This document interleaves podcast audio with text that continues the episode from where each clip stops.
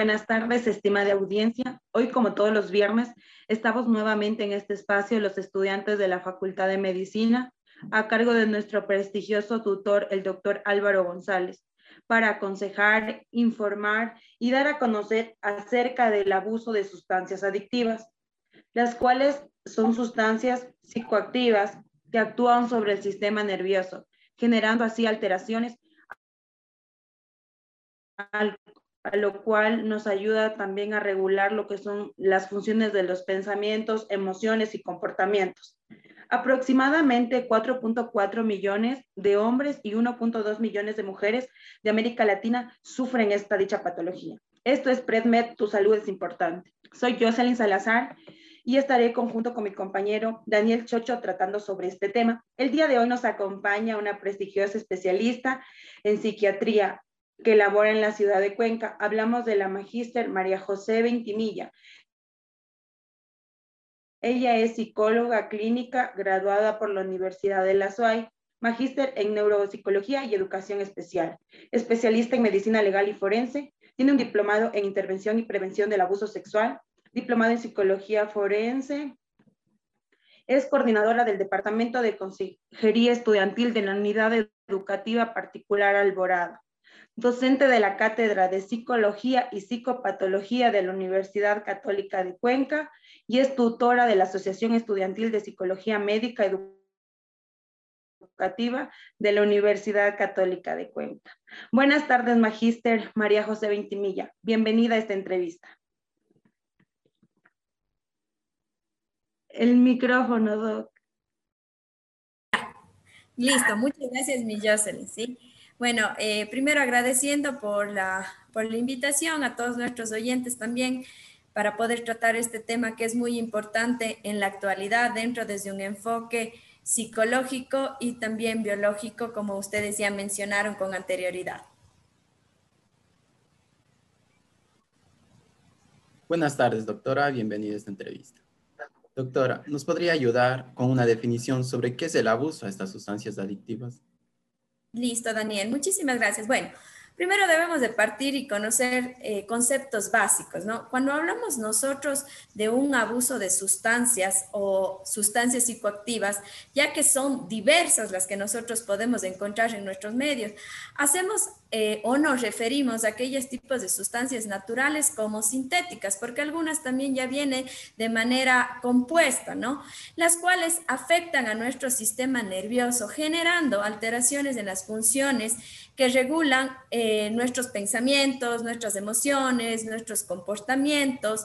Entonces, de esta manera hemos podido ver que generan un impacto a nivel cerebral, generando lesiones, también generan conductas desenfrenadas, cambios o fluctuantes en su estado de ánimo, generando un impacto en su funcionamiento interpersonal, familiar, individual y también social, que muchas de las veces cuando su consumo es prolongado, genera un malestar clínicamente significativo en todas estas áreas. Entonces, en ocasiones se, eh, se conoce de que a pesar de que nosotros realicemos un trabajo eh, significativo en el paciente, debemos saber de que si existe una lesión a nivel cerebral, ya existe un daño a nivel orgánico, ¿no? Entonces es importante conocer que el consumo eh, de sustancias o de estupefacientes o el abuso de las mismas generan impactos a nivel biológico y también emocional, comportamental y de las diferentes funciones cognitivas. Pero debemos tener claro que debemos diferenciar entre lo que es un abuso de las sustancias y lo que es una dependencia a la sustancia. Porque a veces nosotros confundimos estos dos términos que aún así el DSM5 lo clasifica como un trastorno de las sustancias.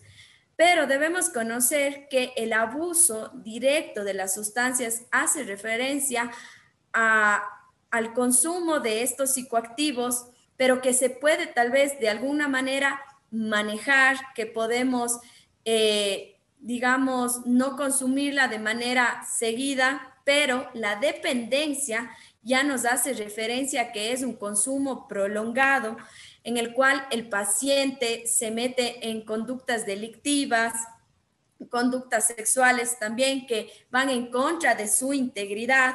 Es aquí cuando ha perdido de manera directa lo que es su aspecto laboral, familiar, social como persona.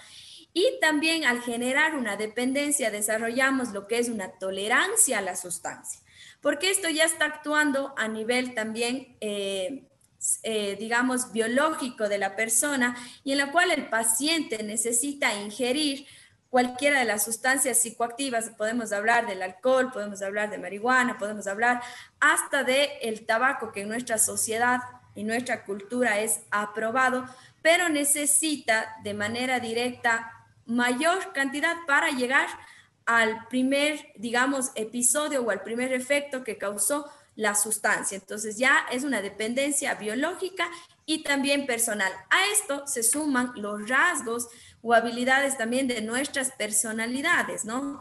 Estos signos y síntomas de, cada uno en base a la personalidad que nosotros desarrollamos. Mm, ya, doctora. Y al hablar también de, de, sustancias adictivas, ¿también esto se refiere a un abuso respecto a las veces que se utiliza o en referente a las sustancias, ya sea lícitas o ilícitas? Hablamos de que hace referencia no a la cantidad que nosotros utilizamos, sino a lo que son eh, las sustancias psicoactivas, tanto lícitas como ilícitas también. Como les digo, nosotros hemos aprobado, digamos, de cierta forma, dentro de un aspecto social y cultural, el consumo de alcohol. Y hemos podido observar que en nuestra población existe un alto índice de consumo de alcohol, también un alto índice de consumo de tabaco y posterior a esto, se derivan las otras sustancias psicoactivas o estupefacientes. Ya, en nuestro medio, ¿qué sustancias son las que llevan a este abuso? ¿Y cuáles serían las, las complicaciones que abarca, o sea, en, en el grupo de familia, cómo, cómo se encuentran, cómo las personas actúan? ¿Ya? A ver, vamos a hablar de que existe una prevalencia en nuestra población. Voy a hablar en base a las prevalencias y a los estudios que se han ido realizando. En Ecuador se ha podido constatar que existe una prevalencia del 70,4%. Vemos que es una población bastante significativa en lo que es el abuso o dependencia de lo que es el alcohol. Se ha podido constatar que esto, el inicio del consumo del alcohol, se da en edades, digamos, adolescentes, a partir de los 16 años. Es una edad totalmente prematura. Posterior a eso, tenemos también lo que es el consumo de tabaco, que resulta ser significativo porque existe una prevalencia del 34,5 y las edades de inicio se dan entre los 15 y 16 años. Eso, yo como siempre digo, es la puerta que abre para el inicio del consumo en otras sustancias.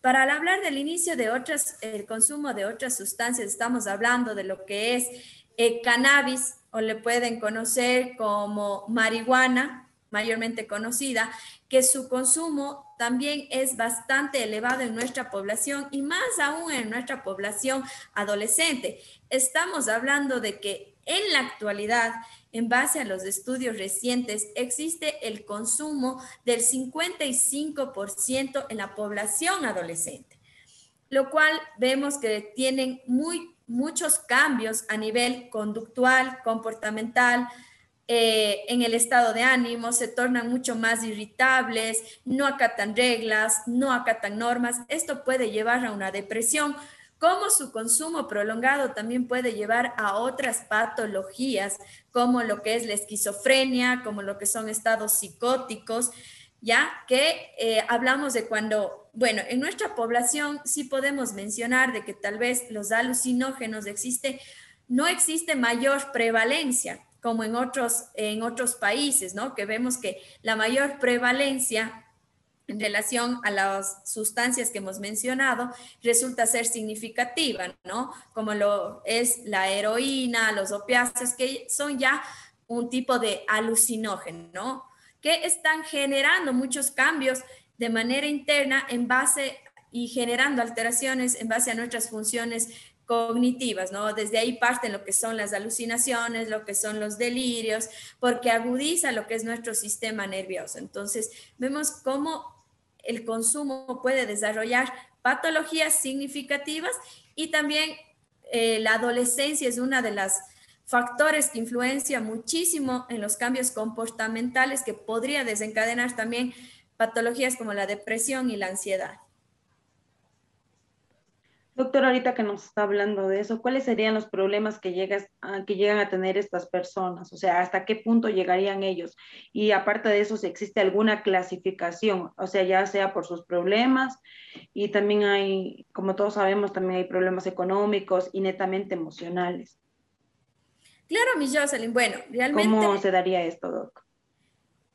Eh, sí, las personas que se encuentran ya en una fase o una etapa del abuso, de una dependencia que resulta ser bastante significativa, llegan a generar, eh, digamos, mentiras recurrentes, evitan el contacto con con amigos tal vez que no forman parte de su círculo social, con quienes pueden consumir, con quienes pueden llegar a embriagarse, abandonan las actividades. En este caso, si hablamos de los adolescentes, muchas de las veces ellos abandonan sus estudios. Si hablamos de una persona adulta, porque también el consumo es significativo, abandona su, lugar de trabajo, abandona las actividades en casa, se generan otro tipo de situaciones como la violencia dentro de lo que es el entorno familiar. Entonces da ya otro eh, factor que desequilibra el entorno familiar, porque si hablamos de que tenemos un paciente con una dependencia o con un abuso de sustancias, no solo quiere decir que el paciente eh, tiene la enfermedad, sino también la familia se vuelve codependiente. Entonces, la familia también llega a enfermarse. Y lo que nosotros tenemos que atacar para generar esta modificación de conductas no solo es al paciente, sino también a la familia. Porque como usted bien dice, Jocelyn, hay problemas económicos. Entonces, cuando la familia se vuelve codependiente para evitar estos conflictos, para evitar estos problemas, son quienes ellos... Eh, dan el dinero o empiezan también a ellos darles algo para que puedan venir y puedan sustentar lo que es su consumo también tienen problemas con la ley. Generalmente tienen que acudir a sacarles de la cárcel o cuando son adolescentes van a lo que es el CAI, donde están los adolescentes infractores, porque como les digo, ya existen también estos cambios comportamentales que resultan ser significativos. A esto se suma lo que son las tendencias o ideas suicidas, que lleva a un estado de depresión, en lo cual tal vez por la falta de asesoramiento, porque no solo nos enfocamos en que es el consumo de las sustancias, sino los, las dificultades externas como problemas familiares, problemas en la institución educativa, problemas con el grupo de pares, porque yo no soy aceptado, le llevó al consumo, ¿no? Entonces vemos que parte desde un conflicto que puede ser la consecuencia el consumo de sustancias. Y como usted decía, Jocelyn, también se puede, eh, digamos, confundir con otro tipo de trastornos o otro tipo de patologías, ¿no? Entonces, eso nosotros como profesionales de la salud tenemos que estar muy alertas para saber si es un consumo significativo de la sustancia o parte de otro trastorno psiquiátrico, siendo como la consecuencia de. Eh, doctora, eh, muchas de las veces eh, a veces este abuso viene desde instituciones educativas. ¿Podría ser este el caso o también de otros lugares? A ver, mi Daniel, eh, realmente no solo de institución educativa. Generalmente puede partir, y la mayoría de casos a los cuales yo me he enfrentado y a los cuales he tratado, viene del entorno familiar, del primer grupo de apoyo que es la familia. Cuando llegamos a otro ambiente, lo que nosotros buscamos es ser aceptados. Si no fuimos aceptados en casa por esta inseguridad, por esta baja autoestima, por esta falta de afecto, falta de apego seguro a mi grupo primario, busco un acercamiento en un grupo, ¿no? Entonces aquí es cuando la institución, digamos, se vuelve mi casa, se vuelve mi hogar porque ya me siento aceptado, busco y me relaciono con personas que me aceptan dentro de ese grupo. Y es ahí cuando, al ser yo vulnerable, porque ya vine de un conflicto, empiezo el consumo. ¿Para qué? Para no ser nuevamente rechazado. Entonces, obviamente, mm, en las instituciones se da, son los espacios pero nosotros como profesionales siempre debemos trabajar en temas de prevención y promoción de la salud en base a todos estos riesgos y psicosociales que tenemos en la actualidad. Eh, doctora, como sabemos, una de las causas eh, que provoca esto sería el sufrimiento emocional, ansiedad, depresión. ¿Qué causas más eh, desencadena esta enfermedad en nuestro país? ¿Cuál sería la causa principal o en general? Ya. Eh, a ver, mi Daniel, sí, ustedes mencionan las causas principales, ¿no? Entonces, nosotros hablamos de que existen factores también genéticos, factores en los cuales la madre pudo ya haber estado expuesta. Vamos a poner un caso, un ejemplo, ¿no?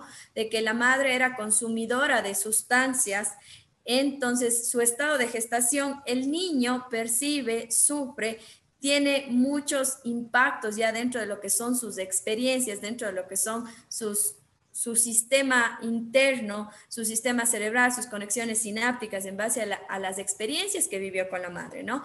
Posterior a eso, el niño nace con un síndrome de abstinencia y al nacer con el síndrome de abstinencia puede ser o tenga, o sea, eh, propenso a desarrollar también una dependencia como la madre, puede ser un factor. Otro de los factores es cuando los niños son abandonados en casas de acogida. Eh, que generalmente es otro de los factores, factores como les menciono, genéticos, familiares, personales, ya propios de la personalidad que se va formando en base a las experiencias que nosotros vamos viviendo en cada una de nuestras etapas de vida. Y eso es lo que nosotros debemos considerar, factores tanto externos como eh, internos. El aspecto económico, el aspecto social son otros factores que llevan al consumo prolongado o significativo de las sustancias. La falta de educación. Hemos visto que Ecuador es uno de los países en los que hay, hay poblaciones que no acceden a lo que es la educación, entonces obviamente no desarrollan habilidades, no existe, no existe una estimulación y lo que generan más bien es conductas de eh, eh, conductas significativas, problemáticas ya a temprana edad, que en etapas posteriores podrían ser quienes eh, sean propensos al consumo de sustancias. Ahora, que nos estaba hablando sobre a temprana edad, ¿qué tiempo tiene que pasar o cómo uno determina que el paciente ya tiene una adicción? ¿Existen tablas para determinar? Mi Jocelyn, ¿me puede repetir la última parte, por favor? Ah, Doc, ya que nos estaba hablando que a temprana edad y todo eso, entonces nos podría ayudar, eh, ¿qué tiempo tiene que pasar? ¿O cómo determinamos cuando un paciente ya tiene esta adicción? Y aparte de eso, ¿hay algunas tablas para poder saber sobre esta enfermedad? Ya, nosotros tenemos obviamente que conocer eh, criterios diagnósticos que nos llevan realmente a lo que es, o poder dar más que nada un diagnóstico de, de abuso o dependencia, ¿ya? Entonces, para eso nosotros tenemos estos criterios en los cuales los signos y los síntomas deben estar presentes por lo menos 12 meses y debe cumplirse dos o tres más de los síntomas, eh, y de los signos que están dentro de los criterios diagnósticos, como por ejemplo eh, el consumo frecuente de cantidades superiores de alcohol o, sustancias psicoactivas, un deseo persistente y desenfrenado por la sustancia, porque es como que nuestro cuerpo nos pide el consumo y a eso se le denomina también el síndrome de abstinencia, ¿no? Entonces, Obviamente, eh, al tener este síndrome de abstinencia, entramos en una crisis, entramos en ansiedad, eh, nos volvemos mucho más irritables, ya no encontramos placer por ningún tipo de actividad. Entonces, también eh, un consumo continuo, recurrente, buscamos la manera de salirnos, de poder consumir, de poder llegar a ese efecto placebo que me llevó la primera vez que consumí entonces vemos que son conductas que dentro de la etapa del desarrollo tal vez del adolescente y también del adulto al, al dejar el trabajo, al tener problemas familiares, al tener problemas psicológicos y físicos, porque miren que como les digo existe un deterioro también a nivel cerebral. Entonces, es ahí cuando ya nosotros podemos decir que existe un trastorno por consumo de estupefaciente, de alcohol, dependiendo, y también esto, como nosotros damos un diagnóstico con la entrevista que debemos tener. Obviamente, de ahí descartamos si esto es en base, digamos, a, al consumo reiterativo y propio de la sustancia o se debe a otra patología. Pero todo esto lo descartamos con lo que son las entrevistas que nosotros también realizamos el momento que llega un paciente, la historia clínica, la exploración física, exámenes de laboratorio, electroencefalograma para ver si no existe también un daño ya a nivel cerebral por el consumo excesivo y continuo de la sustancia. En base a eso podemos dar un diagnóstico. Doctora, también sabemos que entre síntomas tenemos como que nuestro paciente miente, evita lo que son los amigos, también evita los familiares. También hay un abandono de actividades que solía disfrutar nuestro paciente. O sea, podría también variar eh, este periodo en la adolescencia o qué síntomas más aparte de esto se podría dar. ¿Y cuáles son los más característicos que hay aquí en nuestra población en general, Ya. A ver, Millos, dentro de los más significativos que nosotros podemos encontrar, voy a hablar de los problemas físicos netamente, ¿sí? Y posterior a eso hablaré de los problemas psicológicos con mayor prevalencia. Dentro de los problemas físicos vamos a encontrar lo que es un agotamiento, cefaleas, vamos a encontrar también hormigueo en alguna de las ocasiones, también tienen pérdida de peso, la piel se torna fría, la piel se torna húmeda, tienen y sufren accidentes, traumatismos, ¿sí? Y dentro del aspecto psicológico nos enfrentamos a una ansiedad, nos encontramos a una depresión, a deterioros de la memoria, alteraciones a nivel del sueño, porque ya no pueden conciliar el sueño. Entonces existe el justificativo que es necesito consumir mi sustancia para poder dormirme. ¿Sí? Entonces, existe también una fluctuación del estado de ánimo, por eso es que se tornan irritables, se tornan violentos. También dentro de estos existen ya ideas paranoicas, dependiendo también de la sustancia, ¿no? Si hablamos de que nos enfrentamos a un paciente que viene bajo lo que es los efectos de consumo de marihuana, ¿cómo yo me voy a dar cuenta, no? Obviamente voy a preguntar desde cuándo, cómo inició su consumo, pero aquí la mayoría de estos se vuelven ansiosos, deterioro en la memoria, en la atención, en la orientación, se muestran totalmente disfóricos, por eso decía que el, estado de ánimo cambia rotundamente, tienen náuseas, eh, tienen ataques de pánico, porque existe una alteración en nuestro sistema de manera interna también que se ve reflejado en las conductas y comportamientos de manera externa, ¿no? Si hablamos de lo que son los efectos de, la cocaína, ya habíamos mencionado algunos, pero también tienen lo que son problemas estomacales, tienen estreñimiento, en algunas de las ocasiones eh, se muestran también somnolientos, por eso eh, existen, y cada uno, cada persona reacciona de diferente manera a la sustancia. No podemos dar un mismo tratamiento, ni podemos tratar a todos de la misma manera. Cada, cada persona se adhiere a un tratamiento de diferente manera, ¿sí? Entonces, cada uno tiene su propio tratamiento y dependiendo de la sustancia a la que nos estamos enfrentando que, o que nos llega el paciente para poder intervenir. Doctora, ¿se podría decir que existe alguna edad donde ocurre con más frecuencia al igual que el género? El género sí. Existe una mayor prevalencia de lo que es el consumo en el género eh, masculino, ¿sí? Pero la edad inicio en nuestra población es a los 16 años, tomando en consideración que la Organización Mundial de la Salud ha considerado ya el consumo de sustancias como una enfermedad, lo cual se ha planteado de que su inicio se da en etapas tempranas a partir de los 13 y 14 años. En la actualidad, en base a la pandemia, se ha visto de que también esto se ha intensificado, pero no en la población adolescente. Los adolescentes han desarrollado otro tipo de dependencias y adicciones, ¿sí? Pero sí en la población adulta, se ha visto que esta, esta problemática ha ido eh, intensificándose en esta población en la actualidad. Doctora, ¿y podríamos confundirnos eh, de acuerdo a los síntomas con otra, otra enfermedad o no? Claro que podríamos confundirnos, Daniel. Sí podríamos confundirnos, por eso es importantísimo la historia clínica del paciente, los exámenes complementarios que nosotros realizamos de ese momento, ¿no?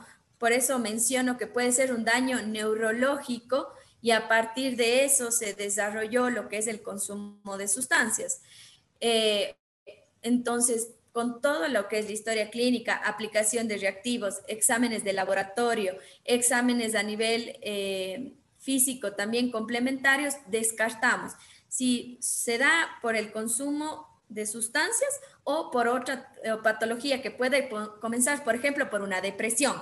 Entonces, el diagnóstico principal es trastorno depresivo comórbido a un consumo de sustancias porque la depresión le llevó a consumir la sustancia. En otros casos tenemos lo que es un trastorno de abuso del alcohol comórbido a una depresión, porque el consumo excesivo le llevó a un estado depresivo a la persona. Entonces, eso con las pruebas complementarias vamos descartando eh, a qué tipo de trastorno nos estamos enfrentando. Doctora, al atravesar lo que ya es más de un año de la pandemia del COVID-19, ¿cree que se haya logrado disminuir este abuso de sustancias o al contrario se ha incrementado? Como mencioné, eh, se ha incrementado el abuso de sustancias, ¿sí? Existe un abuso totalmente significativo, su incremento también es bastante significativo a lo que es el alcohol, que es en nuestra población y a otro tipo de estupefacientes en la población adolescente también. Doctora, según las preguntas de nuestra audiencia, ¿cómo una madre, padre o hermano puede darse cuenta que este adolescente que esté en un grupo más afectado en la sociedad esté cayendo poco a poco en las adicciones? Ya. A ver, vamos a hablar justamente de una etapa adolescente. ¿Cómo yo puedo conocer estas conductas de riesgo, ¿sí? O problemas significativos en la población adolescente. Empieza a mentir, empieza a salir sin permiso, eh, tiene problemas y dificultades también a nivel del sueño, ¿sí? Abandona las actividades que solía hacer. Por ejemplo, era un deportista de alto élite y ya no quiere acudir y empiezan con justificativos de, ay, es que hoy día tengo pereza, hoy ya no me quiero ir, ah, es que voy a salir con mis amigos, ¿sí? Corre bastantes riesgos desenfrenados eh, relacionados con la actividad sexual, puede ser uno, también con el grupo de pares, eh, se ve en peleas constantemente, tiene problemas con la ley, empieza a encerrarse en su cuarto, no quiere salir de su cuarto. Entonces, como digo, esto nos puede llevar a de que esté en un estado tal vez depresivo o tal vez esté en un consumo y eso debemos descartar mediante las entrevistas, ¿no? También eh, ya no quiere hablar, recordándoles que la adolescencia es una etapa vulnerable también. Entonces, obviamente vamos a tener todos estos cambios, pero las conductas resultan ser mucho más significativas. Agreden al grupo de, familia, hermanos, padre, madre, se vuelven, se tornan agresivos, violentos, botan cosas, en algunas ocasiones han intentado suicidarse porque tienen estas tendencias suicidas más que nada y manipulatorias también. Entonces, como decía, es ahí cuando la familia, para evitar que tal vez llegue a lo que es el suicidio, ya, toma, no importa, sal, anda. No acatan reglas, no acatan normas, pero esto tiene que estar, este tipo de conductas tienen que estar presente eh, la mayor parte del día, durante todos los días, si es así, y eso nos puede llevar a ver los cambios significativos que tiene la persona.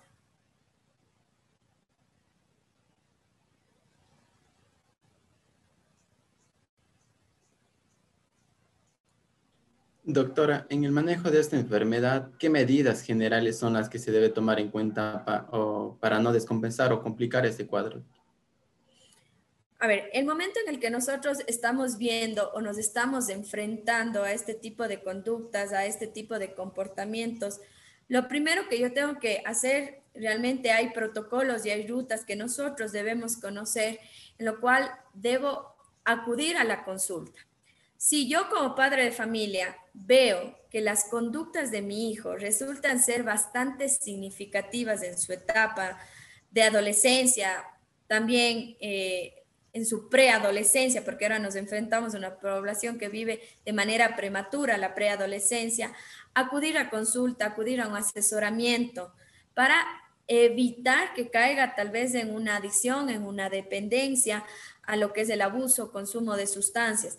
Posterior a eso, eh, llevarle al, al paciente a consulta para que pueda digamos, eh, hablar, comentar, hacer catarsis de lo que le está sucediendo, de lo que está pasando.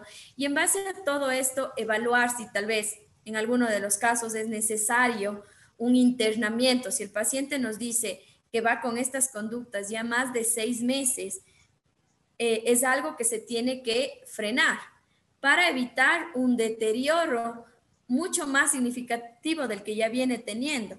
¿sí? Entonces es ahí cuando el profesional de la salud va a trabajar con su equipo multidisciplinario, recordando que en lo que es abuso de sustancias también necesitamos de lo que es el apoyo médico, porque se trabaja en base a lo que es el aspecto farmacológico. ¿Para qué?